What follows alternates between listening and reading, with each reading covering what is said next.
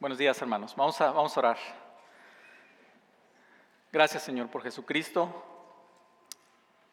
porque tenerle a Él, Señor, basta. Tenerlo a Él es suficiente, Señor. Gracias por haberlo enviado, Señor. Gracias por ah, la esperanza que tenemos en Él. Y, Señor, gracias por este tiempo juntos, por tu palabra. Te pido que me ayudes, Señor, a, a transmitir lo que tú me has enseñado, Señor, y lo que tú me has, ah, lo que has puesto en mi corazón. Y bendice a mis hermanos, Señor. Gracias por ellos que están aquí. En nombre de Jesús. Amén. Bueno, bienvenidos otra vez a ustedes y a los que están en línea. Eh, qué bueno que nos visitan. Vamos a continuar con, con esta serie que se llama Nueva Esperanza en, y tenemos varias, uh, varios títulos, ¿no? Nueva Esperanza para la Comunidad es el título de hoy. Y esta semana, estas últimas semanas, he estado poniendo un poquito más de atención a las noticias. No sé, ¿quién, ¿quiénes de ustedes les gusta seguir así de cerca las, noticias? A muchos no, ¿verdad? A, a, mí tampoco me gusta así seguirlas tan de cerca, pero estas dos semanas, tres semanas las he estado siguiendo y me acordé por qué es que no me gusta mucho seguirlas de cerca, porque es un poco deprimente, ¿no? Eh, hay muchas malas noticias por todos lados y aunque es bueno mantenernos informados, y yo les animo a que se mantengan informados, porque si no estamos informados de lo que está pasando, pues ¿cómo podemos hablar ¿no? al respecto? ¿Cómo podemos hablar de temas? Sin embargo, yo entiendo que, puede ser algo pesado, ¿no? que se nos vuelve una carga estar escuchando tantas, tantas cosas eh, malas que pasan. Y pues lo que yo veía, y estas son solo algunas de las cosas, ¿no? Este, polarización política, división, resentimientos, opresiones, injusticias, desinformación, hay confusión, vemos que hay soledad, hay depresión, ideologías, muchas de ellas equivocadas. Y todo esto, hermanos, tiene un efecto en la estabilidad, en la unidad, en la armonía, en la paz dentro de las comunidades, ¿no? Es decir, si nosotros analizamos nuestra comunidad, nuestra sociedad, pues vemos el reflejo muchas veces de esas noticias, es el reflejo de toda la disfunción que hay como sociedad. Y muchas veces cuando las sociedades enfrentan diferentes crisis, surgen análisis y surgen propuestas que muchas veces, aunque pueden ser bien intencionadas quizás, y algunas no lo son, ¿no? pero supongamos que son bien intencionadas, muchas veces no tienen un fundamento bíblico y atacan o analizan o encuentran un problema que a mi parecer no es el problema de raíz, no es el problema de fondo que la Biblia nos enseña, que hay en la humanidad. Y cuando tú estás analizando un problema, lo más importante es primero identificar pues cuál es exactamente el problema, ¿no? Porque si estás analizando algo y de entrada eh, escoges la, la raíz que es incorrecta de ese problema, pues probablemente vas a acabar ofreciendo soluciones que no van a ser duraderas, que no van a ser holísticas, que no van a tener un cambio de impacto realmente, uh, en este caso para la sociedad. Uh, y hay, tantos ejemplos en los que podría dar. Esta semana leí uno, es, un ejemplo relativamente trivial, pero yo creo que nos habla un poquito de la condición, uh, de la condición humana y también de las cosas que, en particular nuestros jóvenes y más específicamente las mujeres, enfrentan.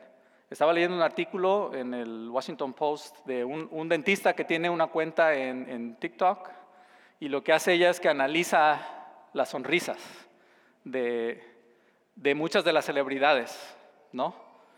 Y una tendencia que ella ha notado es estas, este mayor, este incremento en el número de sonrisas que son prácticamente perfectas. Un blanco así deslumbrante, los dientes súper alineados, sin ningún defecto. Y lo que ella estaba analizando es que realmente lo que está pasando es que muchas de las actrices y de las celebridades lo que están haciendo es que se están poniendo, eh, creo que se llaman carillas. Eh, veo aquí porque aquí hay dentistas. y eso es prácticamente como, bueno, parecido a un puente, me imagino, que te pones en los dientes, ¿no? Es algo que te pones por encima de, ah, de los dientes para, pues, para alinearlo o creo que tiene un uso válido, ¿no? Que es para proteger un diente que ha perdido el enamo y que pues necesita, necesita protección. Pero lo que, ella, lo que ella mostraba era que enseñaba una foto de, de Selena Gómez, ¿no? De hace varios años, y sonriendo, y una sonrisa muy bonita. Y su sonrisa que dice, pues, lo más seguro es que usó frenos en algún tiempo y todos sus dientes bien. Y enseñaba una foto más reciente, y dice, pero hay una diferencia, ahora sus dientes están más blancos, mucho más, este, eh, no tiene algunos de esos detallitos que tenía anteriormente y resulta que porque se puso carillas, ¿no? Se puso esto y lo que hacen es que pues se desgastan un poquito el diente y se ponen esto encima para tener esta sonrisa colgate, ¿no? Y aparentemente eso es algo que está sucediendo mucho con gente, otra vez, tiene sus usos válidos, pero está sucediendo mucho, sobre todo en el ámbito de eso de la farándula, porque todo el mundo quiere tener la sonrisa perfecta, ¿no? Y porque fulano la tiene o fulana la tiene, pues yo también la quiero. Y lo, lo peor de todo, lo más triste es que muchas de las jóvenes que siguen a esas, a esas personas en, las redes sociales están yendo con los dentistas para decirles, yo quiero que se me haga ese procedimiento porque yo quiero verme como fulana, sutana, ¿no? Y lo que esta dentista decía, pues es, es triste, pero yo creo que es un reflejo, hermanos, de, de, la, de la vanidad del hombre, de la mujer, y de lo hueco que muchas veces es la sociedad y cómo empezamos a buscar valor, a lo que nos dé un valor especial en cosas eh, vanas, ¿no? en cosas que, que, no. Y muchas veces, ella dice, realmente con daños a, un, a una dentadura que de otra manera hubiera estado bien. No necesitaban realmente de eso, ¿no? Entonces, cuando hablamos de eso, vemos que hay un, hay un problema, hermanos, hay un problema de fondo realmente en, en la humanidad, ¿no? Que todos, todos nos encontramos en ese problema en algún momento, pero que mucha de la sociedad en este momento está pasando por eso también. ¿Cuál es el problema? Bueno, la Biblia yo creo que nos presenta el problema fundamental en las primeras páginas los versículos 2 y 3 ah, de, Génesis. Las primeras páginas vemos el problema fundamental. En las primeras páginas se desarrolla lo que va a ser digámoslo así, la trama bíblica, ¿no? Y muchas veces en una buena trama hay el establecimiento de, de una situación inicial, de un problema, y después va a haber una solución a ese problema. Y si se dan cuenta en muchas, en películas, en libros, cuando se habla de una historia, de una trama, se presentan así, ¿no? Se presenta una situación, se presenta un problema, se presenta entonces una solución después. Y en la Biblia hace eso también. Y el problema en la Biblia es que Dios, creador, hace una creación que dice que es muy buena. Y como parte de esa creación pone al, hombre, a nosotros, dice la Biblia, como co-reinadores, ¿no? Para co-reinar junto con Él, reinar junto con Él. Y el problema es que hay, hay una condición, que el hombre tiene que confiar en Dios, que el hombre tiene que seguir, ah, confiar en la bondad de Dios, confiar en su sabiduría, confiar en su amor, confiar en su guía. De otra manera, él, Dios le dice, todo, todo es para ti, disfruta de todo, usa las habilidades que yo tengo para trabajar la tierra, y trabajar la tierra es una manera de alabar a Dios, y vamos a reinar juntos. Vamos a sacarle jugo, digamos así, a esta creación que yo he hecho y que, en la cual te he puesto para que seas mi representante. Y sin embargo, el hombre obviamente falla en esa, en esa condición de confiar en Dios. Y lo que sucede entonces, hermanos, es que hay una ruptura en esta armonía entre Dios y el hombre. Hay una ruptura ah, entre la relación de Dios y el hombre. El hombre es exiliado, a fin de cuentas, no es sacado del huerto Y la consecuencia hay una muerte, que sí va a haber una muerte física, pero hay una muerte espiritual inmediata, ¿no? Que es esta separación de Dios y el hombre. Ese, hermanos, es el problema fundamental de la humanidad. Es esta separación en la cual nos encontramos. Eh, y en la Biblia vemos que el resultado de cuando el hombre decide ser Dios, en lugar de darle el lugar a Dios, de ahí en adelante en la Biblia, en Génesis, vas a ver mala decisión tras mala decisión, tras mala, y se va haciendo más y más y más y más y más. Y ese es el patrón que vamos a ver a lo largo de la, de la historia, a menos que haya algo que nos pueda, que nos pueda cambiar, algo que nos pueda restaurar. Entonces, hermanos, el problema, ese es el primer punto, es la separación de Dios y el hombre como resultado de la desobediencia y rebelión.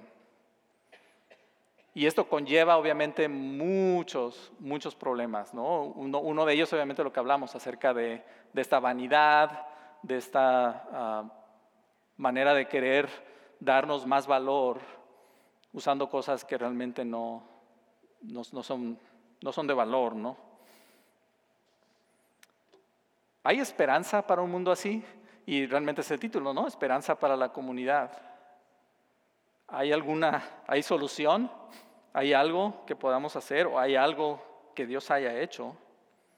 Y bueno, con esto en mente, con esta idea, hermanos, quiero que tengan esta idea de creación, el hombre es creado con un propósito, el hombre es creado con una misión, el hombre es creado con una función y el hombre cae. Con esto en mente, quiero que leamos Segunda de Corintios, capítulo 5. Y si tienen ahí en sus teléfonos o si traen sus Biblias, eh, búsquenlo. Segunda de Corintios 5, versículos 10 al 21. Es un poquito larga la, legtura, pero pues venimos a estudiar la palabra, ¿no? Así que vamos a leer. Ah, segunda de Corintios 5, versículos 10 al 21. Va a aparecer también ahí en la pantalla la nueva versión internacional. Espero que aparezca. Y ah, si no, me siguen ahí con sus vistas en sus, en sus Biblias. Dice así, porque es necesario que todos comparezcamos ante el tribunal de Cristo para que cada uno reciba lo que le corresponda, según lo bueno o malo que haya hecho mientras vivió en el cuerpo. Por tanto, dice Pablo, como sabemos lo que es temer al Señor, tratamos de persuadir a todos, aunque para Dios es evidente lo que somos y espero que también lo sea para la conciencia de ustedes. No buscamos recomendarnos otra vez a ustedes, sino que les damos una oportunidad de sentirse orgullosos de nosotros, para que tengan con qué responder a los que se dejan llevar por las apariencias y no por lo que hay dentro del corazón. Si estamos locos, es por Dios. Y si estamos cuerdos, es por ustedes. El amor de Cristo nos obliga porque estamos convencidos de que uno murió por todos y por consiguiente todos murieron. Y Él murió por todos para que los que viven ya no vivan para sí, sino para el que murió por ellos y fue resucitado. Así que de ahora en adelante no consideramos a nadie según los criterios meramente humanos aunque antes conocimos a Cristo de esta manera, ya no lo conoceremos así. Por lo tanto, si alguno está en Cristo, es una nueva creación. Lo viejo ha pasado, ha llegado lo nuevo. Todo esto proviene de Dios, quien por medio de Cristo nos reconcilió, reconcilió consigo mismo y nos dio el ministerio de la reconciliación. Esto es, que en Cristo Dios estaba reconciliando al mundo consigo mismo, no tomándole en cuenta sus pecados y encargándonos a nosotros el mensaje de la reconciliación. Así que somos embajadores de Cristo, como si Dios los exhortara a ustedes por medio de nosotros. En nombre de Cristo les rogamos que se reconcilien con Dios. Al que no cometió pecado alguno, por nosotros, Dios lo trató como pecador para que en Él recibiéramos la justicia de Dios. Amén. Pasaje hermoso, hermanos. un, un escrito muy hermoso de parte de Pablo. Y Pablo sí puede a veces sonar un poquito enredado como escribe, pero sus ideas son, creo que bastante lógicas, ¿no? Y, y él desglosa de una manera muy, muy hermosa, con la ayuda del Espíritu, obviamente. Entonces, hermanos, me gustaría hacer dos observaciones respecto a este pasaje. El primero es que en Cristo tenemos la oportunidad de ser reconciliados con Dios y que en Cristo podemos ser hechos una nueva creación. ¿Qué significa reconciliar?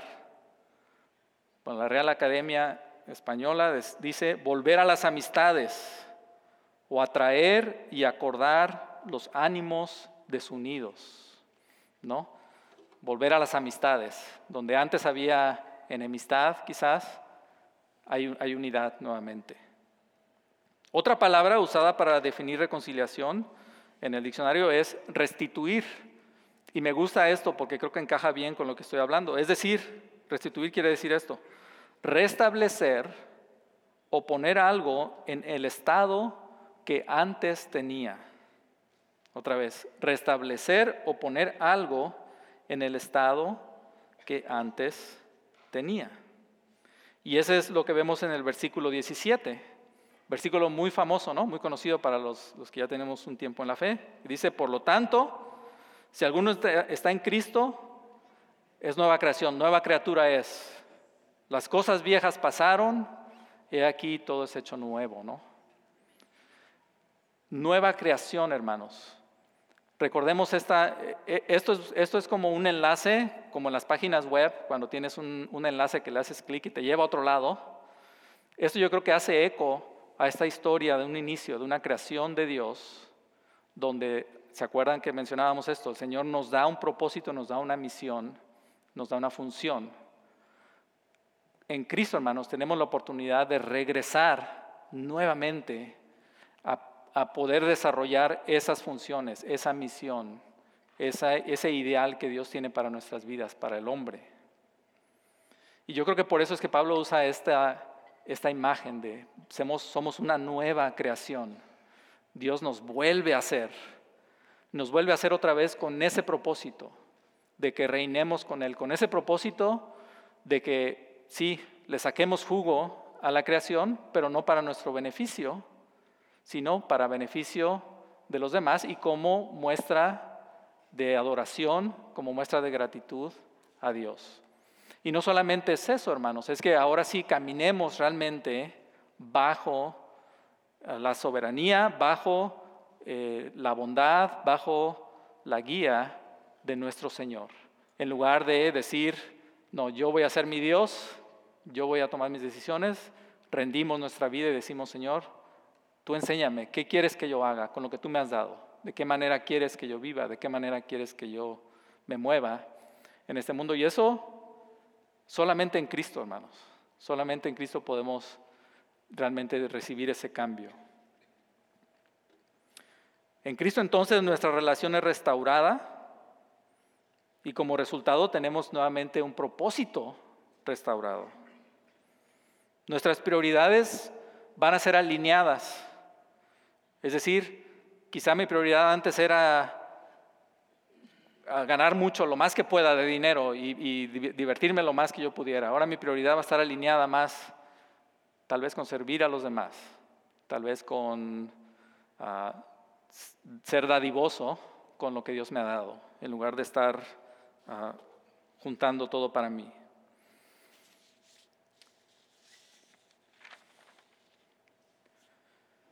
Tenemos entonces una razón y tenemos una misión por la cual vivir.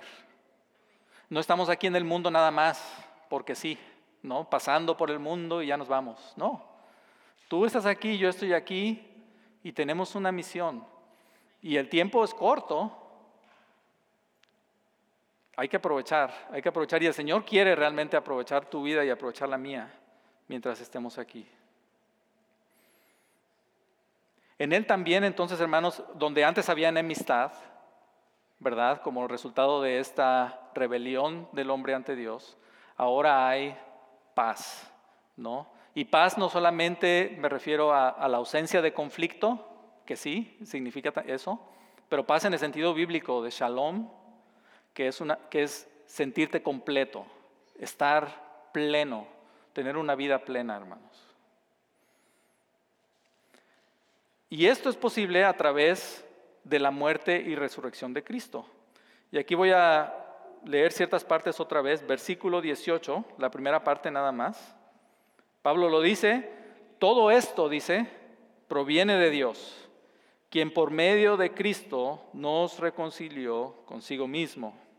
Y luego en el 19 dice lo mismo, esto es que en Cristo Dios estaba reconciliando al mundo consigo mismo, no tomándole en cuenta sus pecados. Y luego el versículo 21. Al que no cometió pecado alguno, es decir, ¿a quién? A Cristo. Por nosotros Dios lo trató como pecador, para que en él recibiéramos la justicia de Dios.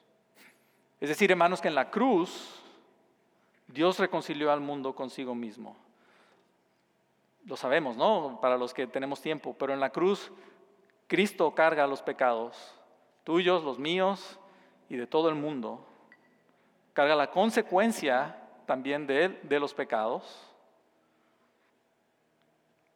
que es la muerte, y Jesucristo muere. La diferencia es que Jesucristo vence a la muerte. ¿Y por qué Él ha vencido a la muerte?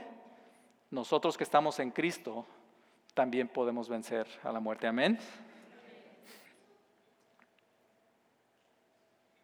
Qué hermoso. Y no solamente Dios quiere que venzamos la muerte otra vez para que continuemos viviendo nuestras vidas pues como a nosotros nos plazca, ¿no? Quiere que nosotros resucitemos, digámoslo así, hablando espiritualmente, volvamos a una nueva vida, volvamos a ser una nueva creación. ¿Para qué? Pues para entonces el siguiente punto que, quiero mencionar, para ser embajadores de Dios, para proclamar el ministerio de la reconciliación. Hay algo bien interesante en estos dos versículos, el 18 y el 19. Hay como una simetría entre los dos. Noten que dice, todo esto proviene de Dios, quien por medio de Cristo nos reconcilió consigo mismo y qué? Nos dio el ministerio de la reconciliación. Y luego regresa. Esto es que en Cristo, Jesús, que en Cristo Dios estaba reconciliando al mundo consigo, y luego dice, y encargándonos Él, a nosotros, el mensaje de la reconciliación. O sea, hay, hay dos, dos, resultados, ¿no? En Cristo, Jesús Dios reconcilia al mundo con Él, y a la vez, aquellos que hemos sido reconciliados nos da una misión, nos da un propósito que es ser su representante otra vez, hablando otra vez, en, regresando a la imagen de la creación, hermanos. La idea era que la humanidad fueran los representantes de Dios aquí. Y cuando somos hechos nueva creación, es que Dios nos está volviendo a ser de acuerdo a ese estado inicial, donde otra vez podemos ser sus representantes, podemos ser sus embajadores. Y esto es, esto es crucial. Y hay dos cosas que impulsan a Pablo. Y, esto es importante también. La primera que quiero mencionar está en el versículo 14. Dice, el amor de Cristo nos obliga, nos impulsa. Me gusta esa frase, que el amor de Cristo nos obliga, que el amor de Cristo te obligue a moverte, me obligue a mí a no estar sentado nada más, sino a hacer algo. En este caso, a llevar el ministerio de la reconciliación. Y este es un amor por aquellos que no conocen y están necesitados, así como nosotros no conocíamos y estábamos necesitados también. Pero también es un amor para nuestros hermanos en la fe. Y aquí muchas veces eh, es donde está difícil, ¿verdad? Tristemente.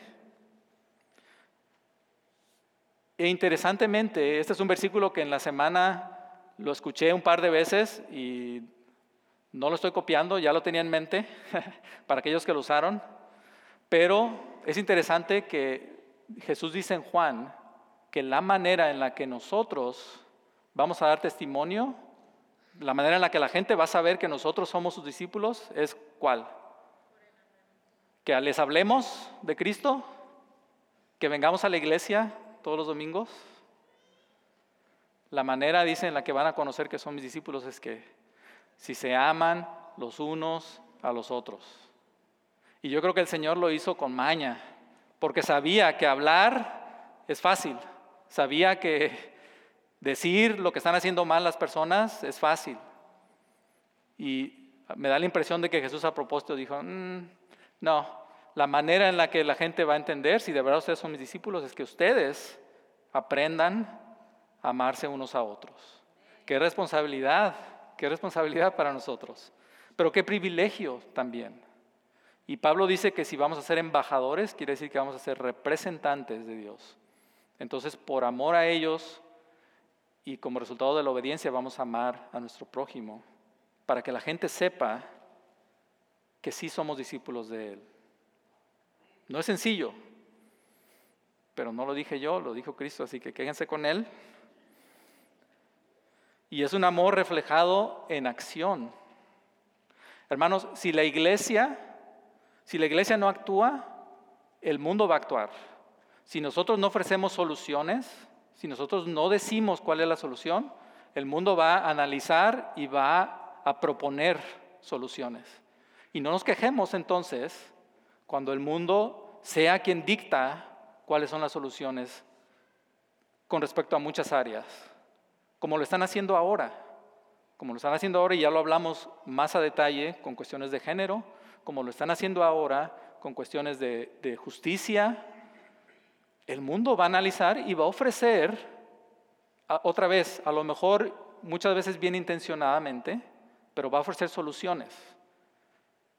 Y si nosotros no somos claros con el mundo sobre qué es la propuesta bíblica, qué es lo que Dios ah, propone y no demostramos que como cristianos realmente tenemos una mejor propuesta para una vida plena, para una vida completa, entonces no vamos a poder decir mucho, hermanos, cuando veamos las cosas pasar en el mundo.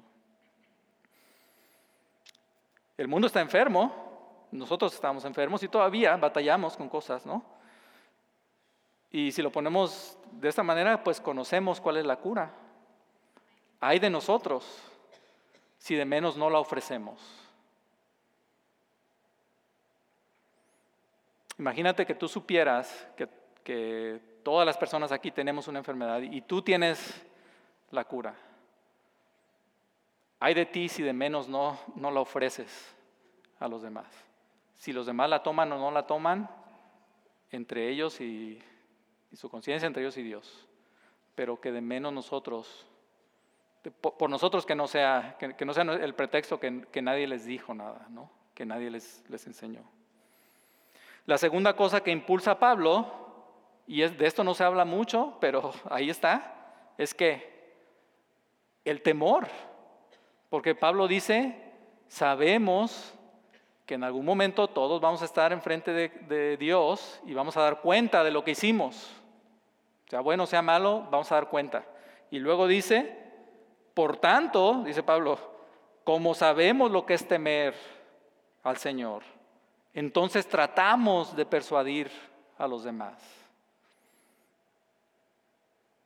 No sé si alguna vez tú has hecho algo eh, que, le ha fallado a alguien a quien tú aprecias mucho, a quien tú estimas, a quien tú quizás ah, ves como algo bueno. Yo quiero compartir algo breve, espero.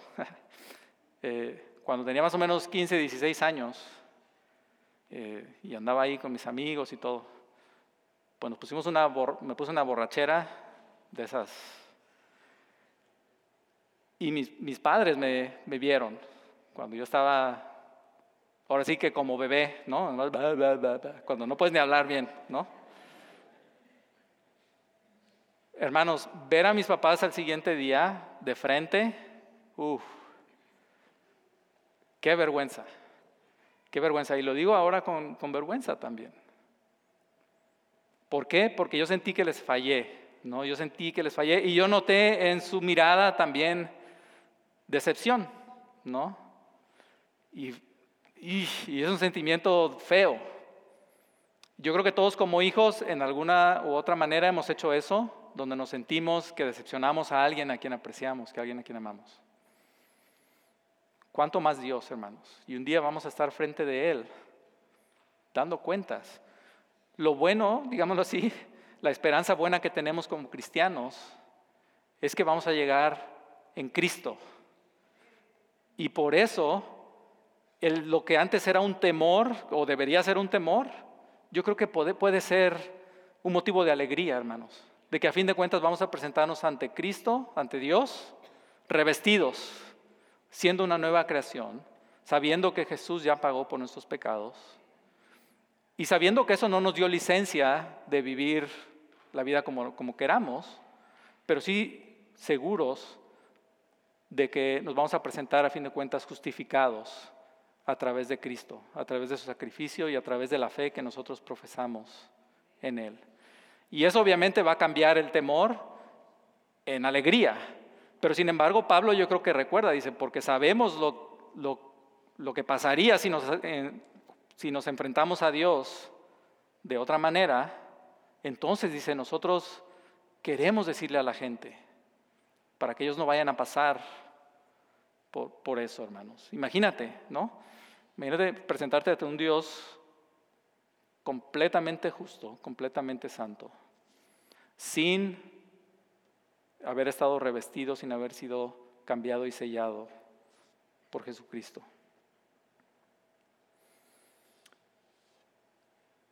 Y con esto, con esto voy a cerrar. Nuestra comunidad, hermanos, está pasando por problemas difíciles problemas reales, problemas serios. Y otra vez, para poder ofrecer soluciones, es importante primero identificar el problema de fondo. De otra manera, las soluciones muy probablemente van a ser inadecuadas. Y el día de hoy lo que hemos visto es que el problema es, el hombre, ¿no? Es un problema del yo, donde el hombre decide, dice, yo soy el Dios de mi vida y yo voy a vivir la vida como yo quiera y si yo me quiero poner las carillas para tener los dientes aún más perfectos, porque siento que eso es lo que me da valor, el, mundo ya te va a decir, hazlo. Porque en el, en el artículo lo que el dentista que hace todas estas cosas, que irónicamente decía, qué triste que la, que la gente quiera hacer eso, pero mientras tanto le está haciendo un montón de dinero haciéndolo, ¿no? Pero él dice, qué triste que la gente haga eso. Y al final dice, pero bueno, yo, yo soy igual porque yo me hice, un, me arreglé la nariz, me arreglé la quijada, me trasplanté el cabello, se arregló los dientes también. Pues sí, una persona vana ayudando a otras personas vanas y así van a ir, ¿no?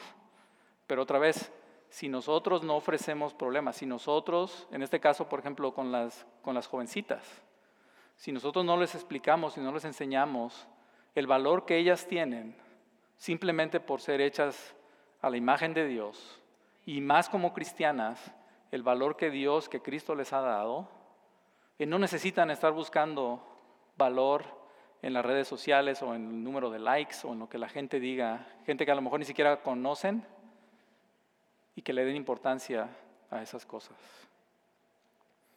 Finalmente, hermanos, Dios nos ha dado un ministerio, una misión y un propósito.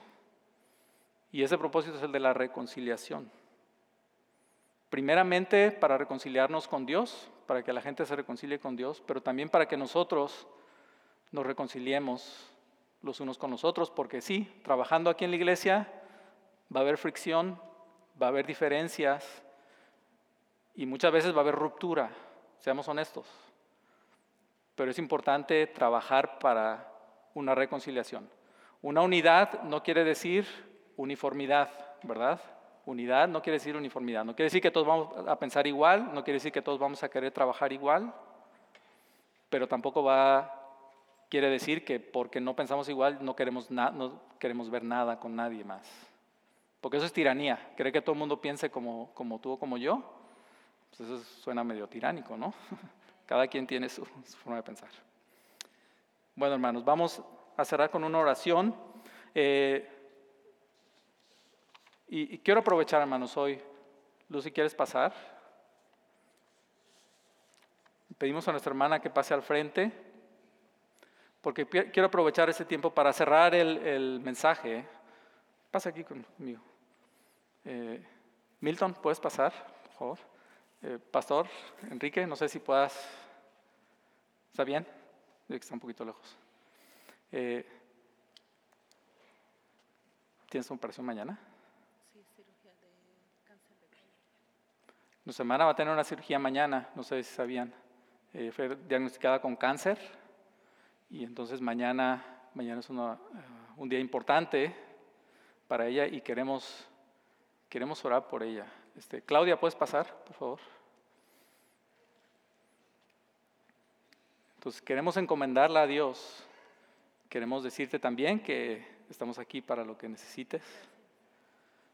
Que nos comprometemos, hermanos, a orar por ella. Y nos comprometemos a estar al pendiente para ver qué necesidades tienes o qué necesidades tienen y, poderlas suplir de la mejor manera que podamos. Vamos a orar. Señor, ah, yo te, ruego por tu hija, Señor. Te ruego, Padre, por esta operación de mañana, Señor. Te suplico por los médicos. Señor, úsalos al máximo, Padre. Señor, haz un milagro, sea a través de ellos o sea a través simplemente de tu palabra, Señor. Tú tienes poder de cualquier manera. Y tú actúas de la manera en la que, en la que tú decides, Señor. Pero yo te ruego que tu mano sea sobre ella, Señor, sobre su cuerpo y sobre ese cáncer, Señor, que ella tiene, Padre. Que sea removido, Señor, que el resultado sea de bendición, Señor, que sea un motivo para que demos testimonio, como otras veces lo hemos hecho, Señor, de, tu grandeza, de tu misericordia, Padre. La ponemos en tus manos. Dice tu palabra que el nombre del Señor es una torre fuerte y en ella corren los justos y buscan refugio, Señor. Yo te pido por mi hermana, porque ella te vea así, Señor, como una torre fuerte y corra a ti, Señor, para refugiarse, Padre. Dice la Biblia también que el que habita al abrigo del Altísimo morará bajo la sombra del Omnipotente, Señor. Y tú eres un Dios todopoderoso. Y que tus alas, Señor, la cubran, que tus alas cubran a reyes, Señor, y a sus hijas. Ten misericordia, Padre, de ella. La ponemos en tus manos, Señor, y como iglesia, ayúdanos, ayúdanos a perseverar en la oración, ayúdanos a perseverar en esta misión que tú nos has dado, Señor, de ser embajadores, Padre, de llevar el ministerio de la reconciliación a los demás. Porque sabemos que este mundo está caído y el resultado de un mundo caído muchas veces son estas enfermedades, es esta violencia, son todos estos problemas, Señor. Pero tú nos das la manera de reconciliarnos, Padre, y, las, has hecho disponible a todo el mundo, Señor. Ayúdanos entonces a, a decirlo Ayúdanos a vivir, Señor, de acuerdo a esa realidad. Gracias, Señor, nuevamente. Te pedimos esto, te suplicamos en el nombre precioso de Cristo Jesús. Amén.